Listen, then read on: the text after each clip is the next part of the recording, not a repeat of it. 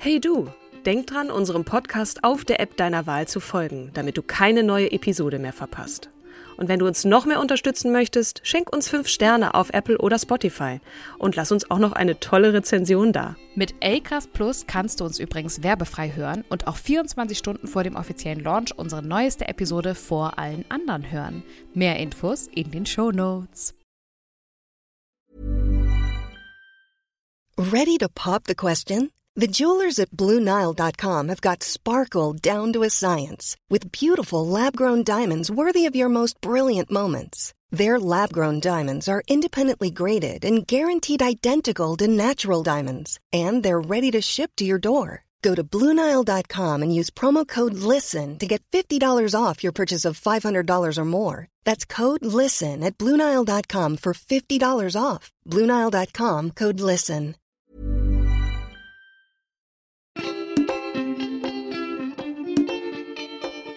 Hallo und herzlich willkommen zu einer neuen Ausgabe von Starke Frauen. Wir schreiben die Episode 177 und mit nur wenigen Ausnahmen habe ich sie alle mit dieser unglaublich tollen, begeisterungsfähigen, energiegeladenen, wundervollen Frau an meiner Seite verbracht. Kim Seidler.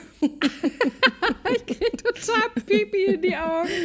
Oh, du bist so großartig. Es ist wirklich das beschreibt auch gerade die Jahreszeit. Es wird endlich Frühling, die Sonne scheint wieder ja. etwas und die Tage werden noch länger. Ach, ja, ich freue mich auch so. Sonnenschein, Vitamin D. Also es ist wirklich, es ist nötig. Oh ja. Und wir hatten ja letzte Woche den Weltfrauentag am 8.3. und haben viele, viele, viele von euch eingeladen in unser Webinar Werde sichtbar Anleitung zum Podcasten beziehungsweise auch Frauen ans Mikro. Denn wir wollen mehr Frauen ans Mikro bringen. Ja, es war unfassbar toll. Wir haben das ja zusammen gemacht mit Sabrina Andorfer vom Podcast Die Dritten, damit nichts verloren geht. Oh, das war toll. Und ja. ach, wir hatten so viele tolle Zus ZuschauerInnen. Zuschauerinnen, weil es war, war ausschließlich von Frauen für Frauen. Und äh, ja, wir hatten sehr viel Stoff und haben uns dann auch noch entschieden, jetzt am kommenden Sonntag unseren Online-Kurs zu starten. Eine geschlossene Gruppe von 13 Frauen, die wir Schritt für Schritt zum Podcasten anführen und anleiten und dann mit Gruppencoaching begleiten. Und ja, wenn ihr natürlich Interesse auch daran habt an einem Online-Kurs, jetzt dieser ist erstmal zu, aber ähm, für den nächsten Online-Kurs meldet euch gerne auf unserer Homepage an, entweder unter www.podcaststarkefrauen.de oder auch natürlich dann ähm, meldet, uns, meldet euch einfach per auf Instagram, äh, DM ne? bei uns. Meinst du, genau. Starke Frauen auf Instagram, ihr kennt ja, das doch. Ja, genau. Ähm, mir hat es auch total Spaß gemacht. Es war richtig schön auch, äh, dass, dass wir so, also das Feedback, das wir dann bekommen haben, wo uns auch gespiegelt wurde, dass es schön war, so ein mhm. bisschen so einen geschlossenen Raum auch für Frauen zu haben. Vielleicht öffnen wir es ja irgendwann mal für, auch für Männer, weil ich glaube, da waren viele ganz wissbegierig und äh, freuen sich, äh, aufgeklärt zu werden. Mhm. Äh, also zumindest was das Podcasting angeht. Wir genau. konnten zum Beispiel auch so einige Fragen schon dort klären, also haben auch eine kleine Fragerunde gehabt, zum Beispiel, was mache ich, wenn mein Podcast-Gast kein Mikrofon hat oder wie wichtig ist eigentlich ein Impressum? Auch immer eine wichtige Frage. Ähm, FYI, mhm. das braucht man auch. Wir haben das Webinar übrigens aufgezeichnet und ihr könnt es euch auch noch anschauen. Auch gerne bei uns melden. Frauen ans Mikro at gmail.com oder den Link dazu gibt es in den Show Notes. Jetzt geht's aber wirklich los. Heute sprechen wir über die wunderbare Lucie Aubra. Liebe Katrin, wer war sie? Übrigens, hinten das C spricht man mit. Oh, C immer ein wichtiges, wichtiger Buchstabe, natürlich, sage ich aus meiner Sicht. Das ist tatsächlich so eine Frau, deren Namen man hierzulande zumindest wenig kennt. Und äh, wir mhm. haben auch oder ne, bei der Vorbereitung echt wenige Quellen auf Deutsch gefunden. Dabei ist ihre Geschichte bzw. das, was sie getan hat, einfach unglaublich. Und mein Herz als Lehrerkind, das hat einmal mehr gehüpft, denn sie war Geschichtslehrerin. Übrigens, äh, Grüße gehen raus an meinen Vater, der war übrigens äh, Lehrer, also er lebt noch, aber äh, mittlerweile pensioniert, für Geschichte und Französisch. Lieber Papa, alles Liebe von hier. Von mir und du auch. weißt, ich liebe Cliffhanger, deswegen sage ich jetzt einfach mal Lucie Aubrac, eigentlich Lucie Samuel, geborene Bernard, war eine französische Geschichtslehrerin, wie gesagt, die während des Zweiten Weltkriegs Mitglied der Resistance wurde. Und jetzt schon mal eine Sache, die ähm, sagt, dass diese Folge nicht nur eine Folge über eine Frau wird, sondern auch ein Stück weit eine Liebesgeschichte. Nämlich, sie hat 1943 ihren jüdischen Mann aus der Gefangenschaft der Gestapo in Lyon befreit. Wir erinnern uns, äh, die Franzo, die, ein Teil des äh, Gebiets äh, Frankreichs wurde ja besetzt von den Deutschen, also von der Wehrmacht. Ähm, die Geschichte ist also wirklich unglaublich äh, jetzt soweit das Cliffhanging jetzt mal zum Ende gekommen ist.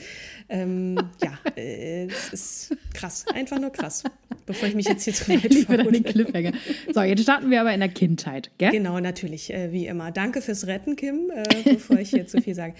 Ähm, wie gesagt, es gibt nicht viel Information über sie, schon gar nicht darüber, wie sie als Kind war, ähm, da sie sich in ihren späteren Memoiren hauptsächlich auf ihre Zeit im französischen Widerstand konzentrierte.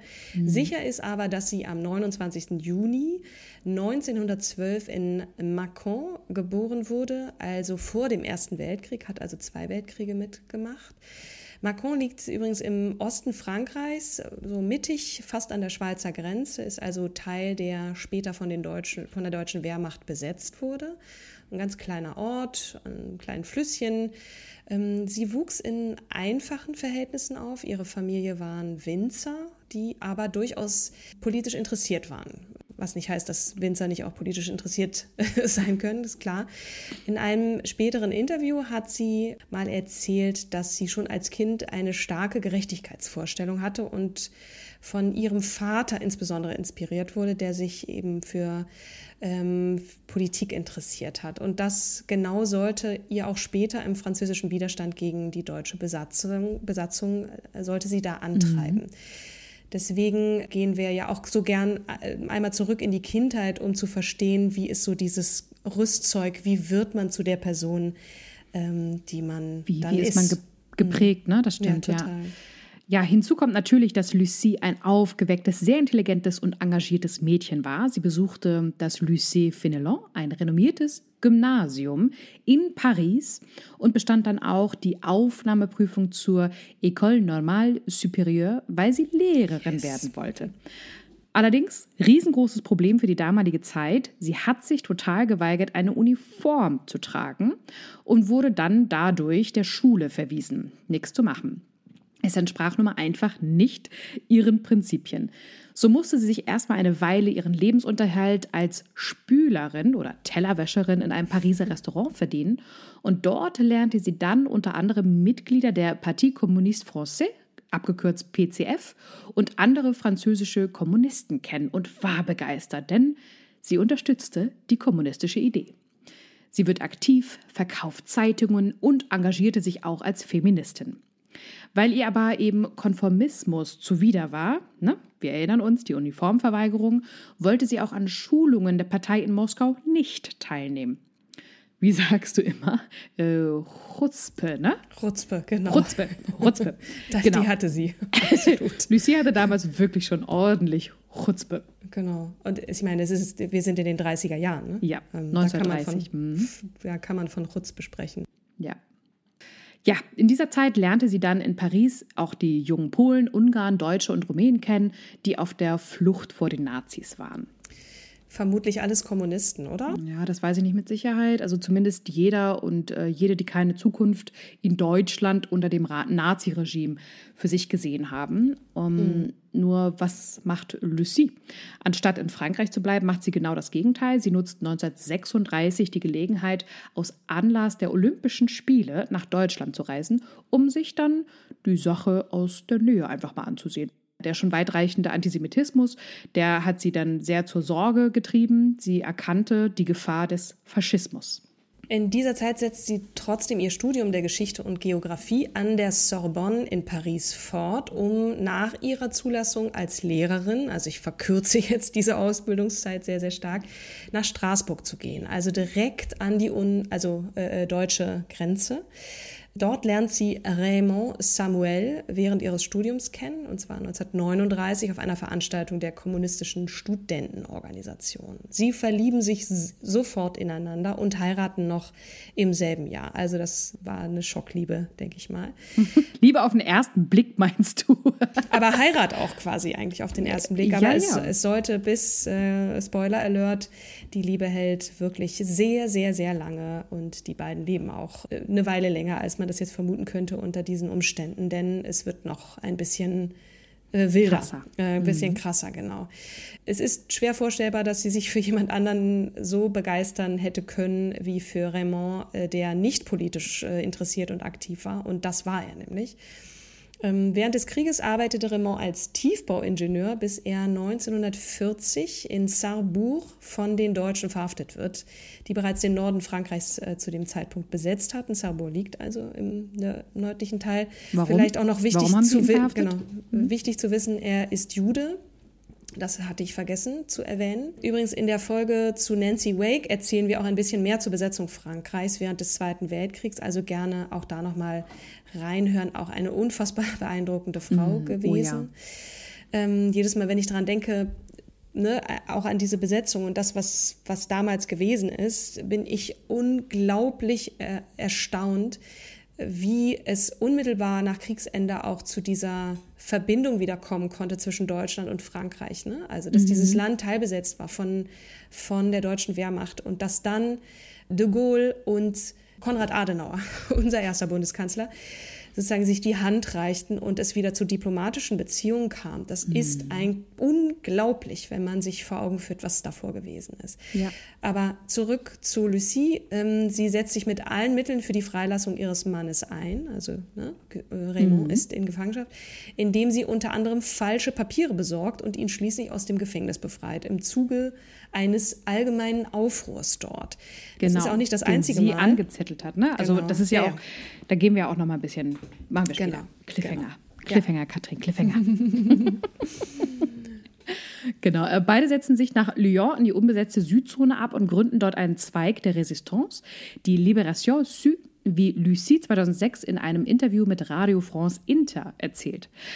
Zitat: wir haben die Bewegung Liberation gegründet, nicht allein, aber mit dem, der ihr Repräsentant und Chef war, dem Marineoffizier Dastier de la Vigerie, dann mit Jean Cavalier, einem äh, Philosophieprofessor der École Normale Supérieure und schließlich mit einem Journalisten der Zeitung La Montagne, Jean Rochon, der bei der Deportation ums Leben kam. Vor der Gründung der Befreiungsbewegung standen noch kleinere individuelle Protestaktionen auf eigene Faust. Im selben Interview sagt sie dazu, Heute gibt es Spraydosen, um die Wände zu besprühen. Wir mussten uns damals mit Kreide oder Holzkohle behelfen, um mit Parolen wie Nazis raus, hau ab, Peter, es lebe die Freiheit zu protestieren. Petain ist der Chef der Vichy-Regierung, also der, der südlichen Teils. Und ähm, da muss man auch ganz kurz erklären, hau ab Petain, warum schreiben das, äh, äh ne, warum schreiben die mhm. das? Er hatte sich nämlich auf einen Waffenstillstand mit den Nazis geeinigt. Das heißt, er hat sogar mit denen kollaboriert. Also er hat einen aktiven Widerstand gegen die deutsche Besatzung im Norden abgelehnt äh, und hat eben versucht, irgendwie handlungsfähig im Süden zu bleiben und äh, um eine völlige Besetzung Frankreichs zu verhindern. Also das nochmal mhm. kurz zur Erklärung, warum die das schreiben. Mhm. Mhm. Ja, in dem Interview sagt sie weiter, die Resistance beginnt mit Protest und sie setzt sich fort mit der Hilfe für diejenigen, die in Not sind. Als das Vichy-Regime 1940 fieberhaft nach dem Dik Direktor der Air France fahnden ließ, um ihn, der ein ausgezeichneter Manager und obendrein auch noch Jude und Sozialist war, an die Deutschen auszuliefern, mhm. haben wir ihn eine Zeit lang bei uns versteckt, bis er nach England fliehen konnte. Also da sieht man schon, ganz kurzer Einschub noch, mhm. ne? die Vichy-Regierung liefert den Deutschen sogar äh, Leute aus. Ne? Also die arbeiten mit ja. denen zusammen, damit sie nicht auch noch besetzt werden. Also ja. das mal zur Erklärung. Es ist alles ziemlich vertrackt. Mhm. Ein Leben unter absoluter Anspannung und Gefahr und dennoch. 1941 werden Lucie und Raymond Eltern.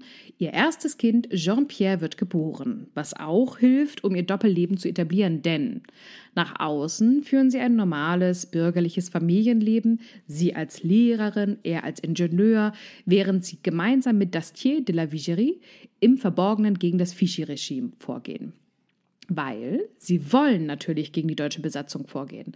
Das kann irgendwie nicht lange gut gehen, hat man das Gefühl. Oder? Ja, ja, das ist auch leider so. Äh, die Anzeichen mehren sich. Am 15. März 1943 wird Raymond, der Papiere mit dem Namen Raymond Vallée führte, von der französischen Milice verhaftet. Wer ist das? Die Milice Française war eine paramilitärische Truppe, die 1943 nach der deutschen Besatzung Frankreichs und dem anschließenden Erstarken der Widerstandsbewegung ins Leben gerufen wurde. Sie entwickelte sich von einer Organisation der Vichy-Regierung zur eigenständigen, leider mit der Besatzungsmacht kollaborierenden Kraft. Es bestand also eine enge Zusammenarbeit mit der deutschen Sicherheitspolizei und da, das ist ja das perfide, ne? die Franzosen gegen die eigene Bevölkerung. Ne? Mhm. Also die eigenen äh, Leute sind gegen die Widerstandsbewegung der Lucie und Raymond angehörten, haben gegen die gearbeitet. Und dieser Anführer der Miliz war auch zudem noch äh, ganz großer Antisemit. Der, das heißt, er hat es natürlich besonders auf Juden abgesehen. Mhm. Und das war nun äh, eben auch da war Raymond eben einer davon. Doch äh, Raymond wird zum Glück kurz darauf wieder freigelassen, weil die Polizei ihn nicht identifizieren konnte. Ne? Also er ist schon wieder in Gefangenschaft geraten ähm, und die Miliz hat ihn freigelassen. Er gab eben immer wieder an, ein gewöhnlicher Schwarzmarkthändler zu sein und so weiter. Und äh, auch hier wieder äh, Lucie, die eine entscheidende Rolle spielte. Da kommt wieder die Chutzpe ins Spiel. Sie stand nämlich beim Staatsanwalt höchstpersönlich auf der Matte, bedrohte ihn unter Berufung auf General de Gaulle und forderte die Freilassung ihres Mannes. Und das schien irgendwie funktioniert zu haben. Ich weiß nicht, wie sie das gemacht hat, aber gut. Ja, ja, ja, mhm. Wahnsinn.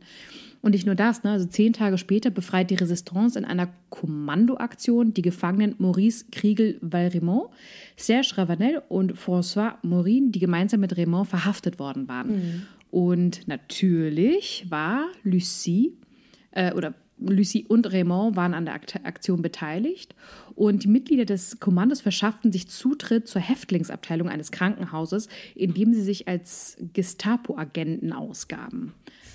Aber am 21. Juni 1943 sprengt Klaus Barbie, der Gestapo-Chef von Lyon, der war damals, ich weiß nicht, ob ihr den Begriff kennt, aber es gab, äh, er wurde betitelt als Schlechter von Lyon mhm. aufgrund seiner Grausamkeit. Ähm, also der, der sprengt eine Geheimsitzung der Resistance in Calus bei Lyon und verhaftet neben dem Inlandschef Jean Moulin auch Raymond. Schon wieder. Ne? Ja. Also es ist, ähm, und Klaus Barbie übrigens ist ein Deutscher, einer der größten NS-Kriegsverbrecher überhaupt, der es als einer der wenigen geschafft hat, in Südamerika eine zweite Karriere, eine politische Karriere sich aufzubauen. Das, das heißt, er konnte fliehen und ist erst viel, viel später ähm, entdeckt worden. Also ja. ähnlich wie Adolf Eichmann, dem, dem man ja auch äh, den Prozess gemacht hat. Ähm, das sei noch mal kurz erwähnt. Also Klaus Barbie ist ein ein, ja, mir fehlen die Worte. Okay, ja. sorry, fahr fort. Mhm. Die beiden äh, Verhafteten werden so stark gefoltert, dass nur Raymond überlebt, mhm. wird aber zum Tode verurteilt. Doch bevor das Urteil verstreckt wird, gelingt es Lucie, ihren Mann aus dem Gefängnis im Fort Montluc bei Lyon zu befreien. Das ja, klingt erstmal ziemlich einfach. Schon wieder Lucie. Also das muss wirklich Wahnsinn. Liebe sein. Wie um Himmels Willen hat sie das dann da gemacht? Weil ja zum Tode verurteilte, so, da, da, kommt man ja gar nicht ran. Nee, so einfach war das nämlich auch gar nicht. Sie hat sich erstmal ein raffiniertes Täuschungsmanöver ausgedacht und zwar hat sie sich als unschuldiges Mädchen aus adligem Hause ausgegeben, das von dem Verhafteten geschwängert wurde. Und um ihren Ruf zu retten, erwirkte sie eine Notheirat. Interessant. Mhm. Und dann, das schafft die Gelegenheit zur Befreiung ihres Mannes und weitere, weiterer Mithäftlinge durch ein Kommandounternehmen der Resistance, das die hochschwangere Lucie, ja, richtig gehört. Hochschwanger, mhm, unglaublich. Am 21. Oktober 1943 selbst leitet. Diese spektakuläre Befreiungsaktion wurde zu einem wichtigsten Ereignis im französischen Widerstand gegen die deutsche Besetzung, äh, Besatzung und machte Lucie zu einer nationalen Heldin. Dank ihrer persönlichen Verbindung konnte sie Raymond gemeinsam mit ihrem ersten Kind, dem kleinen Jean-Pierre, im Februar 1944 nach London fliehen. Und was ich wirklich krass finde, ne? also es war natürlich auch, diese Geschichte war schon äh, irgendwie auch äh, hilfreich, mhm. dass sie dann nun die, also diesen Bauch hatte, mhm. damit sie, äh, damit man ihr die Geschichte abnahm. Ne? Aber dass sie, also unter was für eine Angst man das tun muss. Ne? Mhm. Da ist ein mhm. Kind in deinem Bauch, hochschwanger, achter Monat und dann, sie fliehen dann, also unter was für, müssen sie auch verstecken und so weiter. Ja. Und dann kommt dieses Mädchen zur Welt, also sie, bringt, sie bringt wenige ähm, Tage. Tage. nach der Ankunft in London dann ihr zweites Kind zur Welt, Katrin. Und den mhm. Namen Aubrac, den letzten Decknamen, die sie in Frankreich vor ihrer Flucht benutzt hatten, den behielt die Familie dann auch bei. Ne? Auch mhm. vielleicht in Gedenken an diese Widerstandszeit. Wie man sich denken kann, diese Zeit, nämlich diese Jahre stärken ihre Beziehung und ähm, sie arbeiteten dann auch weiter zusammen im Widerstand gegen die deutschen Besatzer in Frankreich ähm, von dort aus. Nach dem Krieg äh, arbeitet Lucie dann aber ähm, zunächst zwar in einer in der ähm, Konsultativversammlung der provisorischen Regierung von de Gaulle mit, also die kehren dann zurück nach Frankreich, hat sich aber diesem Heldentum verweigert. Ne? Also sie hat äh, gesagt, okay, ich, ich bin hier zwar weiter politisch aktiv, aber ich möchte keine politische Karriere anstreben. Ähm, Im Gegenteil, sie ist sogar zurück in den Schuldienst und mhm. äh, arbeitete weiter als Geschichtslehrerin. Äh, ihr Mann und sie blieben aber politisch aktiv, setzten sich für Bürgerrechte und den Frieden ein, engagierten sich in Marokko und Algerien als Menschenrechtsaktivisten, unter anderem in der Liga für Menschenrechte. Und Lucy gründet zusammen mit anderen Frauen die Bewegung Alliance des Femmes pour la Démocratie, die sich für die Gleichberechtigung von Frauen und Männern und für die Stärkung der Rolle von Frauen in der Gesellschaft einsetzt. Ja. Darüber hinaus waren die Aubracs auch zusammen in der Bildungsarbeit engagiert. Sie gründeten eine Schule in einem Pariser Vorort, die nach ihren Vorstellungen und Werten ausgerichtet war und sich für eine inklusive Bildung und für die Förderung von sozial benachteiligten Kindern einsetzte. Oh, Wahnsinn, oh, das muss man erstmal sacken ne? lassen. Mm. Lucy war noch dazu auch als Autorin tätig und veröffentlichte unter anderem ihre Memoiren Il Patron dans l'ivresse, also Sie werden im Rausch gehen. Darin verarbeitet sie das Erlebte während des äh, französischen Widerstands gegen die deutsche Besatzung im Zweiten Weltkrieg, einschließlich der Befreiung ihres Mannes aus der deutschen Gefangenschaft und beleuchtet ihre persönlichen Erfahrungen und Emotionen während dieser turbulenten Zeit es gibt auch Einblicke in die Organisationsstrukturen und Methoden der Widerstandsbewegung sowie in die politischen und sozialen Herausforderungen, denen die MitgliederInnen gegenüberstanden. Mhm. Und Dobrak zeigt hier, wie sie und ihre MitstreiterInnen gegen die Deutschen kämpften und wie sie für die Freiheit und Unabhängigkeit Frankreichs eintraten. Also ein sehr bewegendes und, und, und inspirierendes Buch können wir nur empfehlen. Ja, wobei wir sagen müssen, dass wir es beide noch nicht so richtig gelesen haben, aber natürlich uns mit den Teilaspekten schon sehr intensiv beschäftigt ja. haben. Ne? Langsam kommen wir zum Ende, ähm, leider, denn äh, irgendwie, ja, keine Ahnung, man, man geht in so einer halben Stunde einfach mit so einer Frau mit und äh, galoppiert da so durch. Äh, und irgendwie würde ich, es gibt auch einen Film über ihr Leben, einen Spielfilm. Ich weiß allerdings nicht, ob es den noch irgendwo zu sehen gibt, zu leihen gibt. Ähm, müsst ihr mal weiter recherchieren, können wir auch gerne nochmal in die Shownotes dann packen. Ein Teilausschnitt gibt es auf jeden Fall auf YouTube. Ähm, Lucie Aubrac stirbt im März 2007 im Alter von 94 Jahren. Also sie wird zum Glück sehr alt und kann mhm. auch noch von ihrer Geschichte erzählen. Sie bleibt bis heute eine wichtige Figur französischen, des französischen Widerstands im Zweiten Weltkrieg und ohnehin eine inspirierende Persönlichkeit, auch mit all ihrem politischen Engagement, wie wir gerade gehört haben. Und also für mich echt eine wirklich, wirklich starke Frau. Ja. Äh, ja. Also ich habe einiges gelernt auch wieder. Es war für mich auch nochmal wichtig. Ich finde es ohnehin wichtig, sich auch mit dieser, mit der Geschichte, auch wenn man hier und da vielleicht das nicht immer wieder hören kann, okay, Zweiter Weltkrieg, aber um so politische Zusammenhänge in Deutschland und, und auch in Europa und dieses Zusammenwirken, diese europäische Idee zu verstehen, ähm, sich mit der Geschichte des Zweiten Weltkrieges insbesondere zu beschäftigen, war für mich nochmal wieder sehr hilfreich und, und gut, fand ja. ich. Ähm, ja. Ja, total. Ja.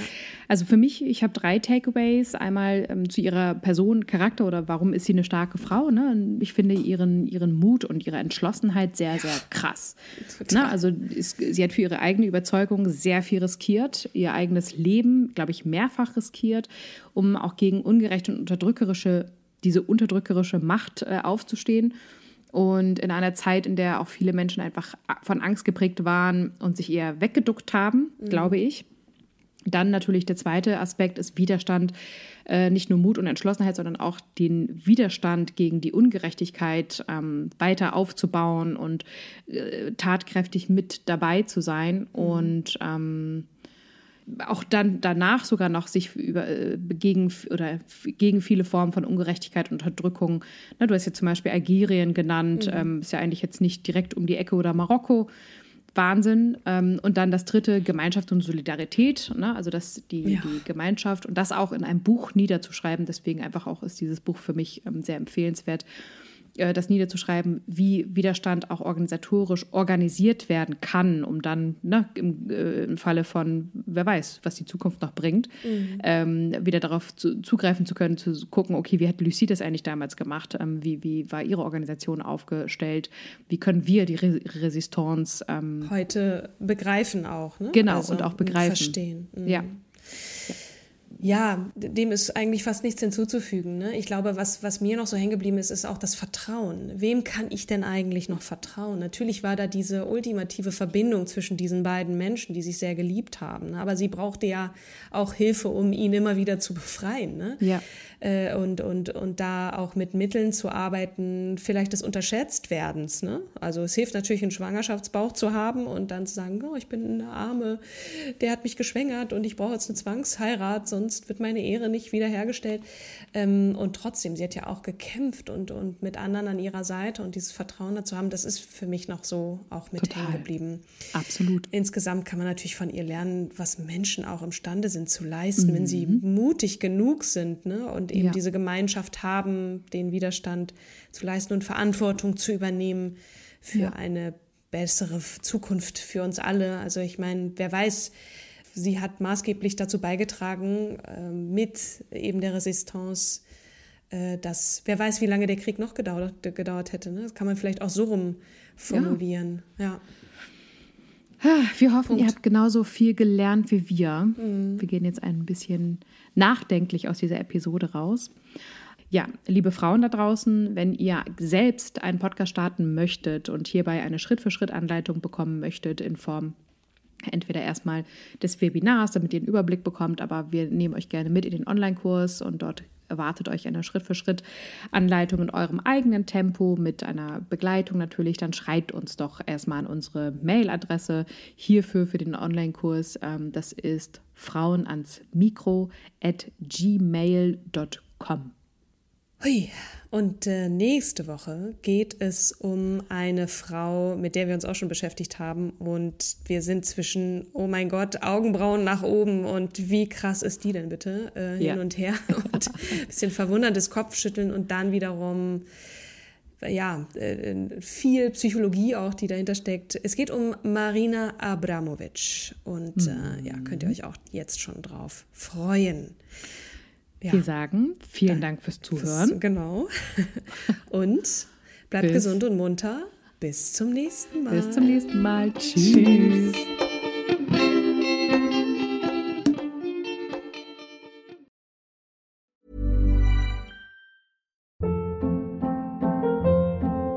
Hold up. What was that? Boring. No flavor. That was as bad as those leftovers you ate all week. Kiki Palmer here, and it's time to say hello to something fresh and guilt-free. Hello Fresh. Jazz up dinner with pecan-crusted chicken or garlic butter shrimp scampi. Now that's music to my mouth. Hello Fresh. Let's get this dinner party started. Discover all the delicious possibilities at hellofresh.com.